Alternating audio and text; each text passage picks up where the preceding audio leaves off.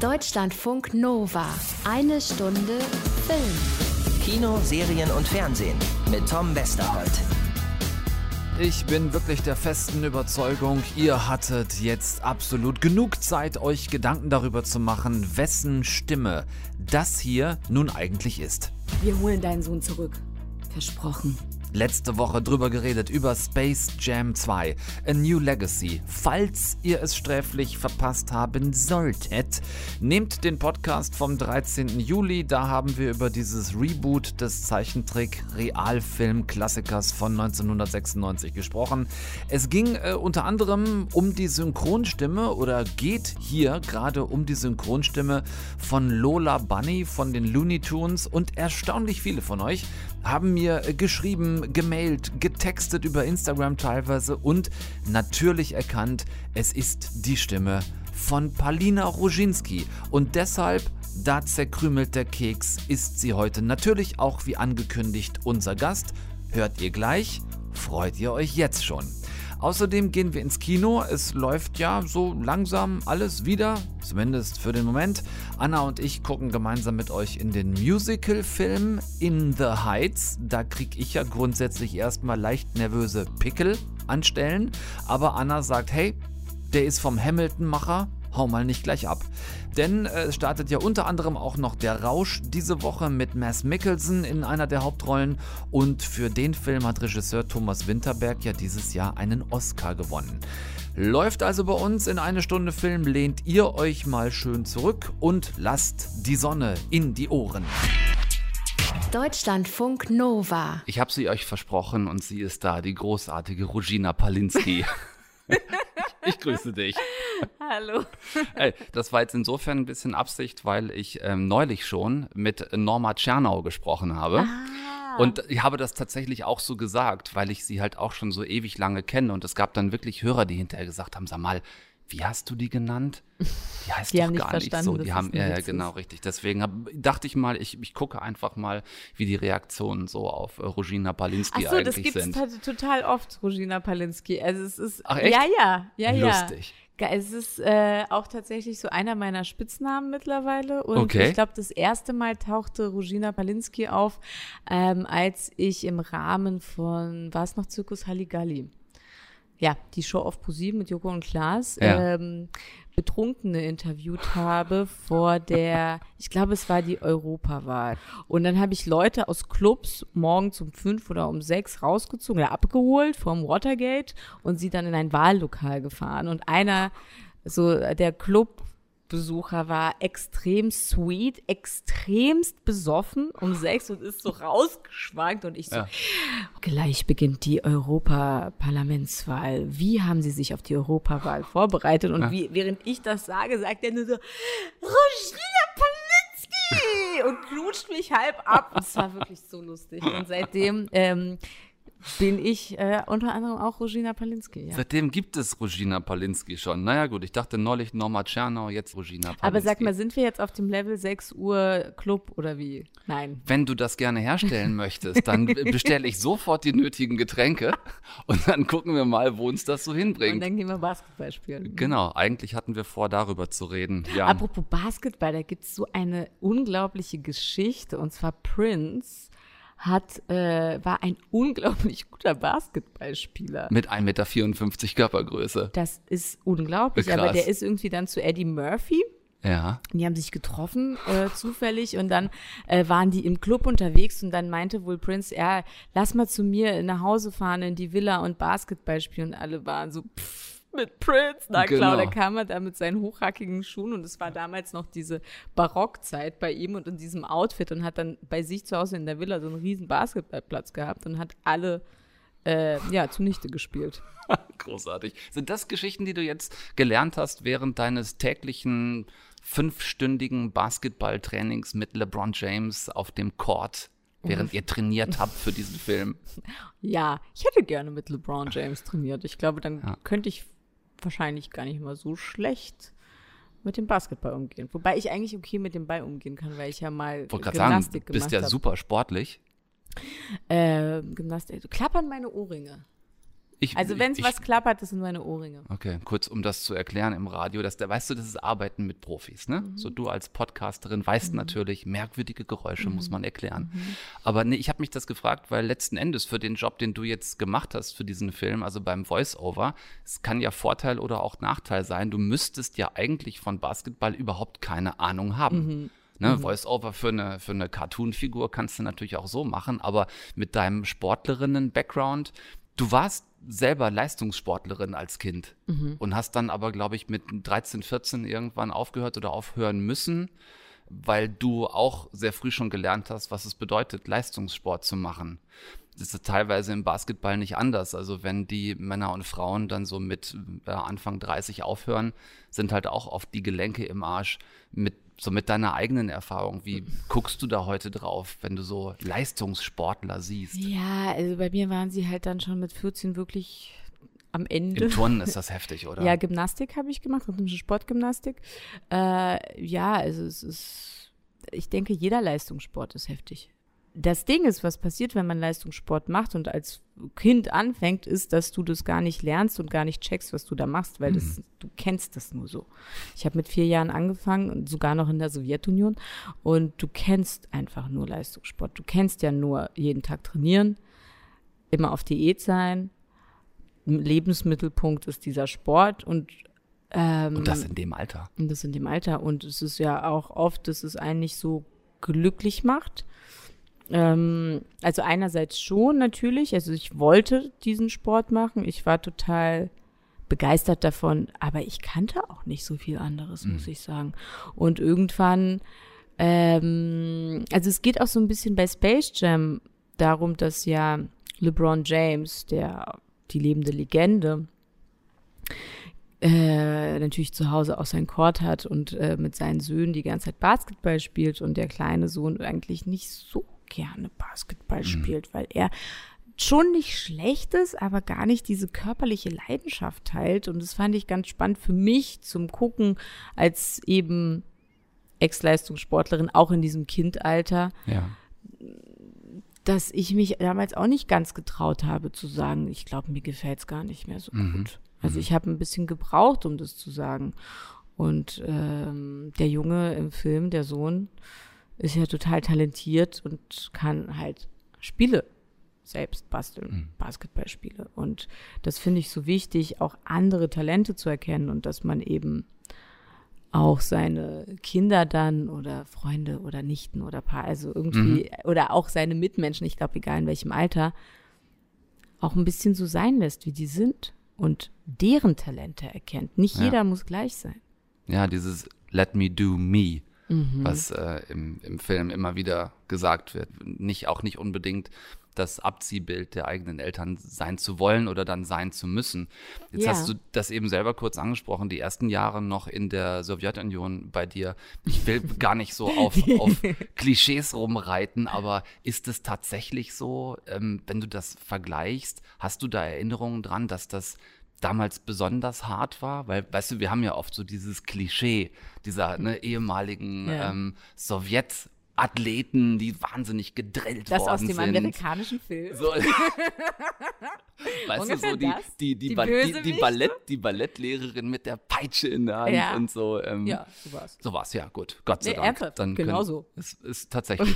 Ja, also es ist ähm, nur der Hintergrund ist vielleicht ein bisschen anders gewesen. Mhm. Das, das muss man vielleicht ähm, mit bedenken, weil man hatte jetzt nicht so ein geiles Leben einfach in der Sowjetunion Mhm. als Mensch, als Tier noch weniger.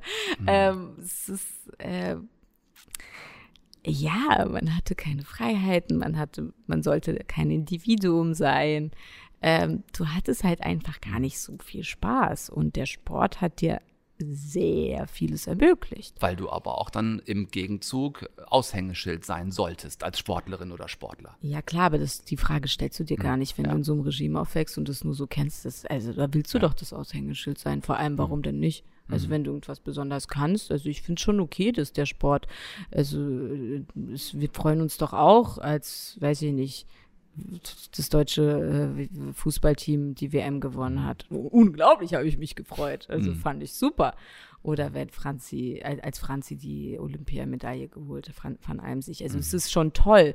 Ich finde es auch voll wichtig, unsere Sportler zu supporten. Ich finde es Mhm. ein bisschen schade, dass es in Deutschland meistens irgendwie nur Fußball und Handball ist. Ja, aber es ist doch auch krass, dass das eigentlich immer an Erfolg geknüpft ist, oder? Wenn du mal überlegst, supported wird ja, was, was erfolgreich ist. Äh, Tennis ist wahnsinnig supported worden, als es Boris und Steffi gab.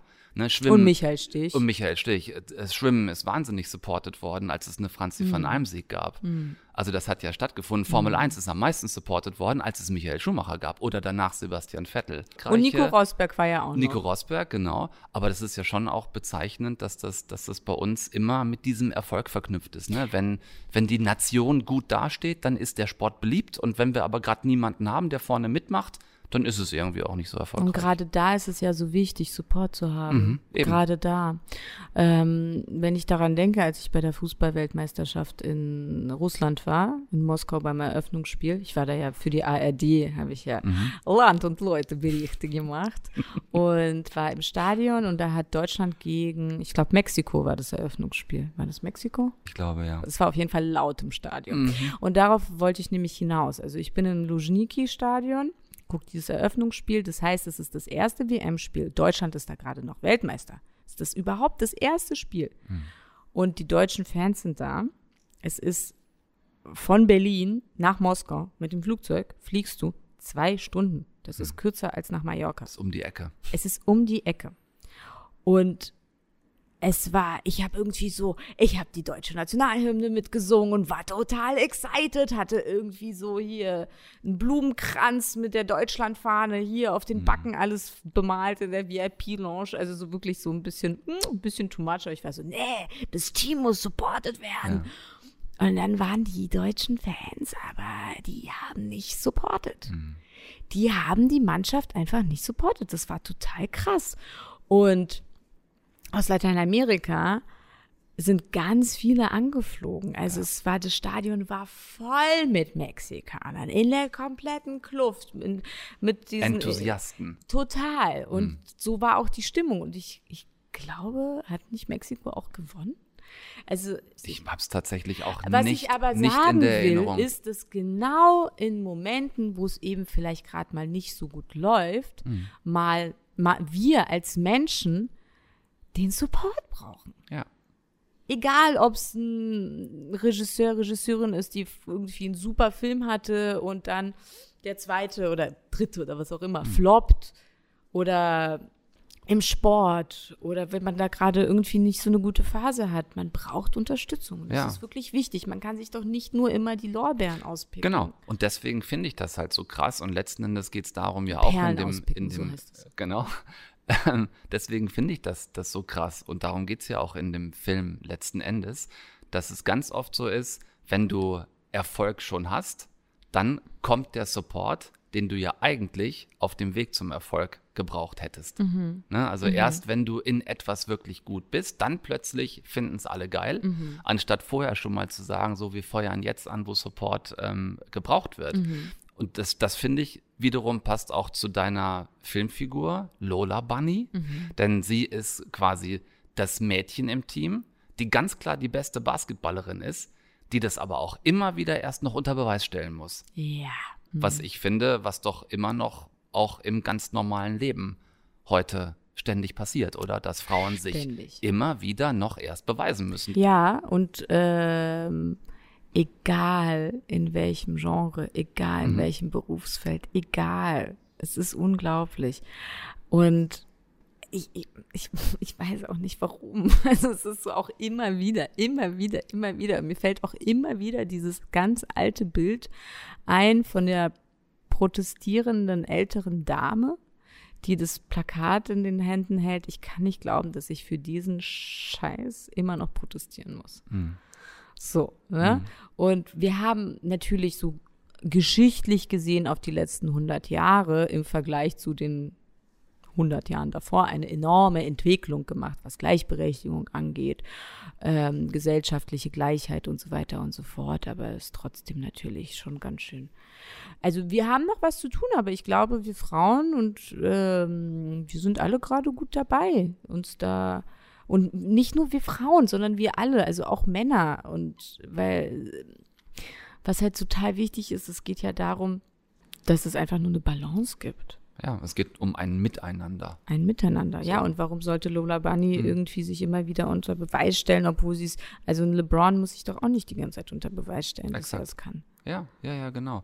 Ich finde ja, dass das was ist, was, glaube ich, also ich tue es auf jeden Fall, aber ich glaube, ganz viele ähm, assoziieren das mit dir. Diese grundsätzlich Wahnsinnsruhe, die du ausstrahlst das ist, ähm, ich finde, das ist, das ist charakteristisch für dich. Es ist ja auch charakteristisch für, für deinen äh, Podcast. Also in mhm. Podkinski ist es ja auch so, mhm. so. Ist das was, was immer schon da war bei dir, dass du so eine Arschruhe einfach mit, mit auf den Weg gegeben gekriegt hast? Oder hast du dir das irgendwann mal erarbeitet? Wo kommt das her? Äh, ich glaube, es ist schon in meinem Horoskop ein bisschen so, dass ich viel Erde habe, tatsächlich. Ja. Also viel, viele Elemente, viele Sternzeichen im Element Erde und mhm. ja, also ich, ich, ich stehe ja total auf Astrologie und auf Symbolik und Elemente und das Ganze. Ich finde, das ist ein großer Teil unserer Welt, der für viele noch im Unterbewusstsein ist oder un im Unbewussten im Unterbewusstsein ist, um es jetzt mal ganz korrekt zu sagen. Und ähm, danke fürs Kompliment. Also ich nehme das als Kompliment auf mit dieser Ruhe, die du da gerade sagst. Ja. Ähm, ich kann schon auch mal ausflippen, mhm. aber ich brauche ich bin sehr tolerant und habe viel Verständnis. Das heißt nicht, dass ich schlucke, dass ich irgendwie das auf mir sitzen lasse mhm. oder irgendwas. Ich glaube, was ganz gut war, ist, dass ich am Anfang meiner Karriere mit vielen Stereotypen, in die ich unbedingt von außen reingepackt werden sollte, wollte, musste, äh, mhm. mich wirklich gewehrt habe und das in Frage gestellt habe und war so, nee, ich mache jetzt kein FHM Maxim Shooting mhm. und so weiter und so fort. Nö. Oder irgendwelche anderen Zeitschriften. Auch ich habe so zum Beispiel sogar extrem drauf geachtet, dass ich auch bei renommierten großen Zeitschriften, die auch cool waren, jetzt nicht so was wie FHM, wo so Unterwäsche-Shootings sind mhm. oder Bademoden, dass ich selbst bei den anderen Shootings, ich wollte nicht so versexualisiert werden, auch so im Aussehen, mhm. weil ich sowieso schon extrem weiblich aussehe. Also da muss man das doch noch nicht noch betonen. Das ist doch sowieso da. Man Was muss nicht noch machen? einen Leuchtpfeil drauf richten. So. Ja, und äh, gleichzeitig war das für mich auch voll der Weg in meiner Pubertät und so weiter und so fort, diese, das auch anzunehmen und zu mir zu stehen und zu sagen, mhm. weil ich eigentlich eher so ein, so ein, so ein Tomboy war. Also eher, ja, auf Bäume klettern, rumrennen und so. Und man ist im Inneren noch gar nicht so weit, wie der Körper von außen aussieht. Und man war schon, also ich war schon mit, ich, mit vielen Sachen konfrontiert, für die ich gar nicht ready war. Mhm. Und ähm, ich glaube auch mein, dass meine ähm, Immigration, dass dieses, dieses komplett neue Land für mich damals halt Deutschland als Kind und die Gymnastik, die ich gemacht habe und dann habe ich ja oft die Schule wechseln müssen, weil ich dann den Verein gewechselt habe und dann, weil meine Trainerin den Verein gewechselt hat, also irgendwelche Sachen. Das heißt, ich war sehr oft der Neuling in einer Klasse und musste mich wieder vorstellen, hallo, ich bin Paulina, ja, bla bla bla. bla, bla. Und ich glaube, das hat mich, ja, auch die äußeren Umstände haben mich dazu gezwungen, in sich zu ruhen und irgendwie weiterzumachen und mich nicht so mitreißen zu lassen, wobei ich natürlich jetzt noch mal viel ruhiger bin, als ich es vor zehn Jahren war. Mhm. In äh, Podkinski legst du deinen Gästen gerne Tarotkarten. Hm, ja, also du hörst den Podcast bis zum Ende. Es kommt ja auch erst am Ende. Legst du sie dir auch selbst? Ich habe, ähm, ich wollte mal so einen Urlaub machen. Also ab und an lege ich sie mir selbst. Ähm, ich äh, finde es aber wichtig, nicht die ganze Zeit Karten zu legen, mhm. weil es ich habe es schon bei ein paar Leuten mitgekriegt, dass die dann den Anschluss zur Realität auch manchmal verlieren. Okay. Ähm, und sich dann nur auf Karten verlassen. Und es gibt auch Leute, die die Karten einfach nicht so gut deuten können, tatsächlich. Ne? Es ist jetzt, das müß, muss man gucken, wie man damit umgeht. Ähm, Lernt man das am besten von seiner Oma? man lernt es tatsächlich am besten, besten von seiner Oma, weil die natürlich einem auch eine Erfahrung mitnimmt und irgendwie auch ein bisschen beibringt, wie man es dann macht und wie man in sich selbst das findet, es zu machen. Aber wie ich, ich finde, die Menge macht das Gift, da muss man auf, aufpassen. Aber ich habe zum Beispiel, wollte ich mal Urlaub machen und so einen längeren Urlaub und habe irgendwie die Karten gelegt und weil ich mir die ganze Zeit nicht sicher war, ob ich es jetzt machen soll oder nicht. Und dann habe ich mich selbst irgendwie, man kennt es doch, dass man sich dann selbst total verunsichert und dann auf sein Bauchgefühl gar nicht mehr hören kann, weil das Gefühl nur noch ein nervöses Bauchgefühl ist. Ähm, und dann habe ich die Karten gelegt und dann war das so ungefähr so, wenn ich da hinfahre, dann ist es so, als ob ich in einen Knast komme. Okay. und ein ganz wichtiges Learning hier in Berlin verpasse. Dann bin ich nicht gefahren und dann war das so, dass tatsächlich dann in diesem Urlaubsland so ein neues Gesetz verabschiedet wurde, wo man halt nicht in den Knast gekommen ist, aber wirklich kurz Ja. in sowas, ja. Also es war relativ am Anfang der Pandemie und man ist tatsächlich in eine Quarantäne gekommen und dann nicht wieder rausgekommen aus diesem Mhm. Land. Und zu Hause war dann ein anderes großes Learning, was man dann gemacht hat. Also es hat bei mir absolut gestimmt. Ja. Ich finde das sehr spannend und bin gleichzeitig, äh, gleichzeitig froh äh, und ärgere mich, dass du sie heute nicht dabei hast. Ich wollte weil, sie sogar noch mitnehmen. Weil ich glaube, dass ich durchaus jemand bin, der äh, von sowas zumindest beeindruckbar ist. Mhm. Also insofern machen wir das vielleicht bei einem nächsten Mal. Mhm. Äh, für heute danke ich dir sehr herzlich, Palina Roginski. Hört ihr im Kino in Space Jam A New Legacy als Lola Bunny. Vielen Dank fürs tolle Gespräch und auf hoffentlich bald. Danke dir für das tolle Gespräch. Ich habe es total genossen. Das freut mich sehr. Ciao. Deutschlandfunk Nova. Eine Stunde Film. Äh, Anna, Tom, jetzt so singen und tanzen, ne? Weißt du, mache ich in meiner Freizeit nicht nur wahnsinnig gerne, sondern auch höchst professionell. selbstverständlich. Vor allem zeitgleich. Ne? Wenn ich also hier so ins Büro komme, singend und tanzend, Ja, so kenne ich dich. wie du das kennst von mir. Mache ich gerne, kann ich gut, ohne Frage. In Filmen habe ich damit nach wie vor meine Probleme, auch das weißt du.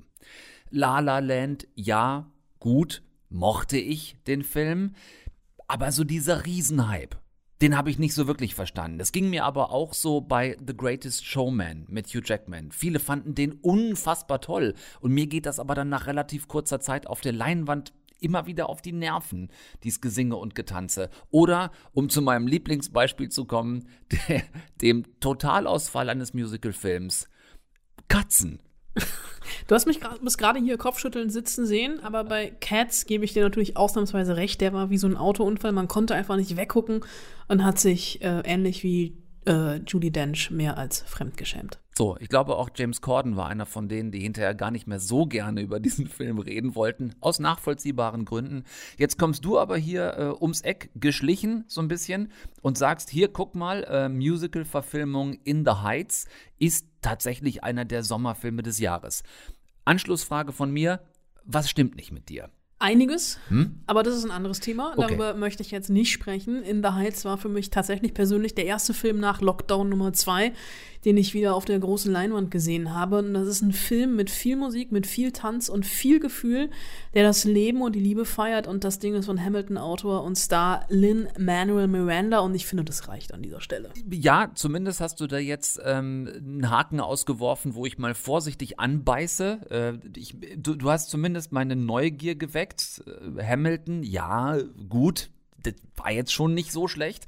Äh, aber lass uns vorne anfangen. Trotzdem, worum geht's überhaupt? Also In the Heights ist eine Liebeserklärung an Washington Heights in New York, das Viertel, das äh, ich glaube sogar noch in Manhattan drin ist, ab der 181. Straße, also sehr weit oben. Ein Viertel, in dem vor allem die lateinamerikanische Community in New York wohnt und genau die spielen auch die Hauptrolle in In the Heights, um ähm, genau zu sein, der junge Späti-Besitzer oder so ein ähm, Gemischtwarenladen, Usnavi, der hier äh, seine Geschichte erzählt. Was bedeutet Suanito? Suanito. Das bedeutet kleiner Traum. Das ist alles? Keine Geschichte? Okay, okay, kommt, setzt euch hin. Ja! Das ist die Geschichte von einem Viertel, das einfach verschwunden ist. Usnavi, der übrigens so heißt, äh, weil sein Vater sagte, er benennt äh, ihn äh, bei der Einfahrt nach New York nach dem ersten Boot, was er sieht, und da stand leider US Navy drauf.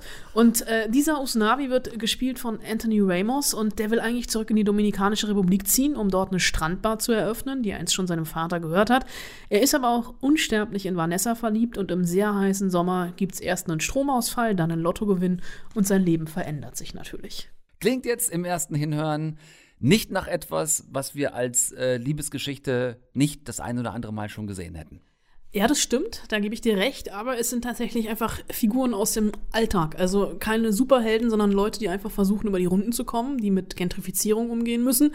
Es gibt neben Usnavi äh, noch Vanessa, in die er sich eben verliebt, die davon träumt, Modedesignerin in Downtown Manhattan zu werden. Ähm, es gibt ein paar sehr taffe Ladies aus einem Beauty-Salon, in dem Vanessa auch arbeitet, der nach Queens umziehen muss, weil sie sich die Miete nicht mehr leisten können, weil immer mehr Hipster nach Washington Heights kommen. Es gibt seine beste Freundin Nina, die an der Elite-Uni in Stanford studiert äh, hat und feststellt, dass sie da sehr einsam ist.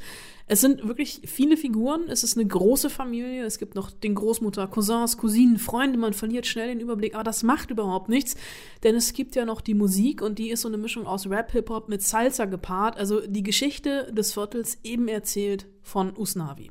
I am Usnavi, and you probably never heard my name. Reports of my fame are greatly exaggerated.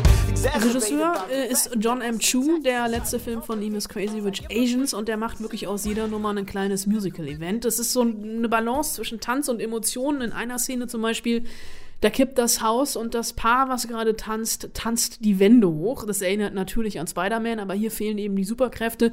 Aber so viel Illusion und Träumerei darf sein. Es ist ein Film, der ganz viel Herz hat, ganz viel Kraft, ganz viel Musik und von mir ganz viel Liebe bekommt. Geschrieben hat das Musical Lin-Manuel Miranda. Der ist uns das erste Mal begegnet, als er die Musik zum Disney-Hit Vajana gemacht hat. Dann kam, wie gesagt, Hamilton. Seitdem ist er in Amerika ein Superstar.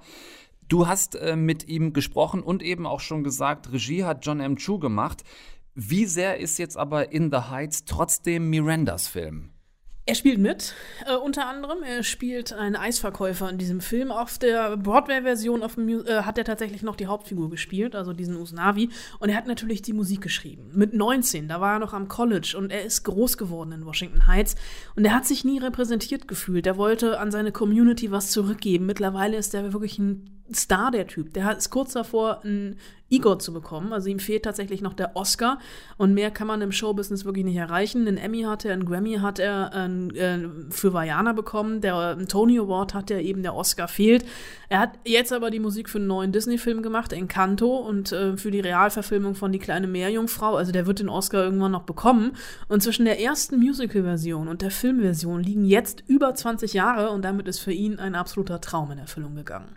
Uh, it still feels like a dream, to be honest. I'll tell you a, a big threshold that we passed uh, last week, and, and, and Chiara, my co writer, was with me, was we actually had the privilege of watching the movie in a theater with the original Broadway cast, many of whom worked for years on readings and workshops of this in basements and tiny theaters um, for little to no money while we developed this thing and, and being able to hold hands with them and watch this enormous dream of a movie um, and a, sort of a ratification of all the work we did for the better part of our 20s was that's when it, it started to feel real for the first time. Ganz langsam, ich habe natürlich mit ihm vor ein paar Wochen schon gesprochen, ganz langsam sagt es. Ich äh, komme trotzdem nochmal zurück zum äh, Autounfall, also mit dem auf der Leinwand überfahrenen Katzen, Cats. Ähm, das ist wirklich immer nicht so besonders einfach, aus einer Bühnenversion eines Musicals dann auch eine funktionierende Filmversion zu machen. Warum unterstelle ich mal, dass es so ist? Warum klappt das hier? Ähm, weil er zusammen mit der Drehbuchautorin Chiara Allegra Hoots gearbeitet hat, sowohl beim Musical als auch jetzt beim Film. Das ist sowas wie ihr Baby. Und sie meint, dass sie das Stück ja nie geschrieben haben in der Hoffnung, dass es irgendwann verfilmt wird. Sie wollten einfach diese Geschichte über Washington Heights erzählen und das umschreiben, ja, das gelingt. Aber es war natürlich trotzdem eine Challenge. It was hard. It was hard in in a really creative and challenging way to I had spent so many years really crafting it for the stage to be a live experience and you want in the heights to have the same impact for the person sitting in the front row in the Broadway house as in the back row of the Broadway house. Um, the screen kind of changes that relationship to the story. And so just to dive in, to really commit to a new medium and to John Chu's vision, I think of embracing a really large Hollywood notion of creativity vibrant visuals, think really big, but also think in the most small and intimate scales. Diese Gratwanderung, diese beiden großen Pole tariert der Film wirklich aus. Also mich hat's voll und ganz mitgerissen und ich habe mich auch tatsächlich sehr gerne mitreißen lassen. So, und ich bin einigermaßen verärgert an dieser Stelle, dass du es geschafft hast, mir zumindest äh, den Floh in den Kopf zu setzen oder ins Ohr zu setzen, dass ich äh, mir diesen Film vermutlich angucken müssen werde. Sag Bescheid, ich komme gerne nochmal mit. So, Anna und ich gehen nochmal zusammen in The Heights und ihr könnt das auch machen. Ab Donnerstag ist er nämlich jetzt im Kino. Deutschlandfunk Nova. Eine Stunde Film. Ja, dann, dann lass uns doch erstmal gucken, Anna, woran wir uns überhaupt erinnern können. Es ist ja nun auch schon ein bisschen was her. Ich fange mal an mit, ähm, ich erinnere mich an gut zwei Monate zu spät. Wenn ich mich nicht verzählt habe, waren es die 93. in diesem Jahr. Hm. Und zwar an zwei unterschiedlichen Orten. Ja, und drei Trophäen haben gereicht, um erfolgreichster Film zu werden. Beste Regie, beste Hauptdarstellerin und bester Film. Stimmt. Nomadland von Chloe Zhao. Äh, und nur zwei hat tatsächlich dieses Mal der gekriegt, der am meisten nominiert war. Das war Mank von David Fincher. Zehn Nominierungen, zwei, ich sag's jetzt einfach, Oscars. Ja. Fette Beute sieht anders aus. Fette Beute sieht anders aus. Eigentlich war es dieses Jahr gar keine so herausragende Oscarverleihung, fand ich. Noch dazu, weil es auch keinen wirklichen Moderator, keine Moderatorin gab. Das fand ich wieder mal, ich finde es grundsätzlich keine so gute Idee bei den Oscars. Es, es plätscherte so vor sich hin, fand ich, bis dann irgendwann Thomas Winterberg auf der Bühne stand, um den Preis für den besten internationalen Film entgegenzunehmen. Und da wurde es dann wirklich sehr bewegend. Ja, da haben alle kurz ihre Taschentücher ähm, rausholen müssen, beziehungsweise die dies wussten. Ähm, andere haben dann tatsächlich noch mal, äh, ich glaube, nachgoogeln müssen, weil es wirklich für mich eine der bewegendsten Reden ähm, der letzten Jahre war. Äh, er hat am Anfang noch gescherzt, dass der Oscar jetzt für ihn äh, der große Traum ist, dass er mit fünf Jahren schon seine Dankesrede gehalten hat. Hm. Und dann wurde es tatsächlich sehr emotional, denn ähm, er hat gesagt, dass der Rausch, der Film, der jetzt ins Kino kommt, ein Film über Kontrollverlust sei und bei den Dreharbeiten hat er die Kontrolle über sein Leben verloren. Das lag aber nicht nur unbedingt am Inhalt des Films, sondern vier Tage nach Drehbeginn ist seine Tochter zusammen mit seiner Ex-Frau in Belgien in einen Autounfall verwickelt worden auf der Autobahn. Äh, sind touchiert worden, glaube ich, von einem Fahrer, der aufs Handy geguckt hat. Mhm. Seine Ex-Frau ist schwer verletzt worden und seine Tochter Ida ist mit 19 Jahren gestorben und sie sollte eigentlich im Film mitspielen. Äh, hat das dann nicht mehr geschafft, äh, aber es hat natürlich die Dreharbeiten extrem beeinflusst, weil äh, die dänische Film-Community recht klein ist, man sich kennt und ähm, einfach alle davon ausgegangen sind, dass, äh, dass Ida dabei sein wird. Ich wusste von dieser Geschichte vorher tatsächlich auch nichts. Mich hat das ganz kalt erwischt und wo du sagst, diese kleine Community, er hat ja diesen Film auch mit einem seiner Lieblingsschauspieler, mit Mass Mickelson gedreht, der ja wiederum auch die Familie und damit auch Ida gekannt haben wird. Äh, natürlich, die haben ja schon mal zusammen gedreht, äh, Die Jagd, ich glaube vor knapp zehn Jahren. Und das ist natürlich auch, um ehrlich zu sein, ist das hier Mats Mikkelsen Film. Also der dreht sowas von auf. Und um jetzt das Ganze mal vollständig zu machen, bevor wir jetzt nur über die verstorbene Tochter von Winterberg reden, der Film hat ja nicht nur einen Oscar bekommen als bester nicht englischsprachiger Film, sondern auch zahlreiche zahlreiche europäische Filmpreise schon im Dezember und das, wie ich, nachdem ich ihn jetzt gesehen habe, ähm, vollkommen zu Recht, weil das ist eine äh, Sozialsatire, die äh, wirklich ins grotesk-humoristische kippen könnte, es aber nicht tut und die Grundprämisse hier ist ähm, eigentlich eine ganz einfache, nämlich ein äh, sozialpsychologisches, philosophisches Experiment. Äh, vier Lehrer, die an einem äh, dänischen, an einer dänischen Oberschule arbeiten, die ähm, ganz unterschiedlich sind, aber äh, schon sehr, sehr lange befreundet sind und die so ein bisschen in der Midlife-Krise des Lebens festgefahren sind, die dann äh, beschließen, nach einem äh, Philosophen, ich habe mir extra den Namen aufgeschrieben, Finn Scarderwood, äh, der hatte nämlich eine Idee und diese Idee heißt Pegel halten. Der Mann hält es für sehr vernünftig zu trinken. Ach ja? Auch wenn man Auto fährt? Die ganze Zeit. Er sagt, die Menschen haben 0,5 Promille zu wenig Blutalkohol. Zu wenig? ja, okay. aber das ist doch interessant. Nur um das klarzustellen, 0,5 Promille. Wie viel sind 0,5 Promille? Das sind etwa äh, ein bis zwei Glas Wein und dann muss man dieses Level selbstverständlich halten. Okay. Ja. Man sollte also einfach die ganze Zeit trinken? Ja. Und das machen sie jetzt. Sie trinken. Konsequent haben sie auch in der Schule immer was dabei äh, und äh, merken durch diese 0,5 Promille im Blut, ähm, wird vieles einfacher. Die Ehen sind auf einmal wieder besser, der Unterricht macht Spaß. Ist erträglicher. Äh, ist erträglicher. Äh, es werden Erfolge gefeiert, aber irgendwann übertreiben sie es ein bisschen und das Ganze läuft aus dem Ruder. Und das ist äh, auf dem Papier liest sich das Ganze wie so ein bisschen wie, naja, mittelalte weiße Männer trinken zu viel. Da hat Mats Mikkelsen auch drüber gescherzt, ähm, dass es ja ein Film über alte weiße Männer sei. Und erfüllt ja auch noch dieses Klischee, dass ja nun Alkoholismus in der Berufsgruppe der Lehrer eh weit verbreitet ist. Äh, ja, äh, und damit spielt er auch, weil auch irgendwann ähm, Schüler zum Alkoholtrinken animiert werden, um Prüfungsangst äh, zu überwinden. Aber äh, wie die vier das hier spielen, allen voran, es ist natürlich Mats Mikkelsen Film und wie Winterberg das inszeniert, dass es halt eben nicht kippt. Dass hier Alkohol nicht als rauschhafte Droge gefeiert wird, sondern wirklich auch äh, Gefahren und Grenzen aufgezeigt werden. Und mit einer Schlusssequenz, ähm, die geistert auch tatsächlich schon bei YouTube rum, äh, für die sich der Film allein lohnt. Äh, da wären wir dann auch so ein bisschen wieder beim Thema Musical, was wir eben schon mal hatten. Also für mich der Rausch wirklich ähm, diese Woche die zweite Empfehlung. So, auch ab Donnerstag für euch im Kino. Ähm, ein Film von Thomas Winterberg, der uns allen in Erinnerung geblieben ist durch diese wirklich sehr bewegende Rede bei der Oscarverleihung mit einem traurigen persönlichen Background für ihn, aber einem am Ende wahnsinnig gelungenen Film, sagt Anna Wollner. Danke fürs Gucken ähm, und, äh, und danke fürs Gucken. Deutschlandfunk Nova. Eine Stunde Film. Ja, wie schnell die Zeit vergeht, oder? Das war's schon wieder mit einer Stunde Film für diese Woche. Was ihr mal noch auschecken könnt, also jetzt mal so selber, ähm, kleiner Tipp zum Schluss, ist das Sommerkino im Ersten in der ARD Mediathek. Die Filme, die da jetzt laufen und zum Stream bereitstehen, können sich echt sehen lassen, finde ich. Ähm, heute Abend läuft zum Beispiel Gloria mit Julianne Moore. Ähm, am 26. Juli geht es dann weiter mit The Mule von Clint Eastwood, auch ein super Film. Äh, die Frau des Nobelpreisträgers mit Glenn Close steht auch schon jetzt bereit. Der großartige Parasite ist auch noch mit dabei. Oder äh, Geheimnis eines Lebens mit Judy Dench. Also schon wirklich, wirklich richtig große Filme, die wir da in der ARD-Mediathek haben kleiner Wermutstropfen, äh, es ist das alte Lied und das alte Leid, ihr ahnt, was jetzt kommt. Soweit ich das checken konnte, also wenn ich nicht einfach total zu blöd bin, den einen Button zu finden, an dem man das umstellt, befürchte in dem Fall, ich war es nicht, also zu blöd. Dann gibt es diese Filme hier in der Sommerkinoaktion wirklich nur auf Deutsch synchronisiert und nicht im Originalton.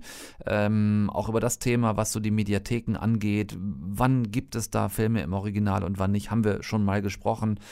Guckt es euch an. Es gibt ja einfach auch Leute, denen das jetzt nicht so irre wichtig ist. Andere tun sich da schwer mit einer deutschen Synchro, das weiß ich natürlich auch. Es ist auch nur ein kleiner Tipp zum Schluss für heute. Ich finde zumindest das äh, Auschecken der Filme, die es da gibt, lohnt sich. Bis nächsten Dienstag äh, auf Wiedergehört. Aufpassen, gesund bleiben und äh, N-G-W-I-N-A-G-W. Also nichts gucken, was ich nie auch gucken würde. Tom Westerholt aus. Mic Drop und tschüss. Deutschlandfunk Nova. Eine Stunde Film. Jeden Dienstag um 20 Uhr. Mehr auf deutschlandfunknova.de.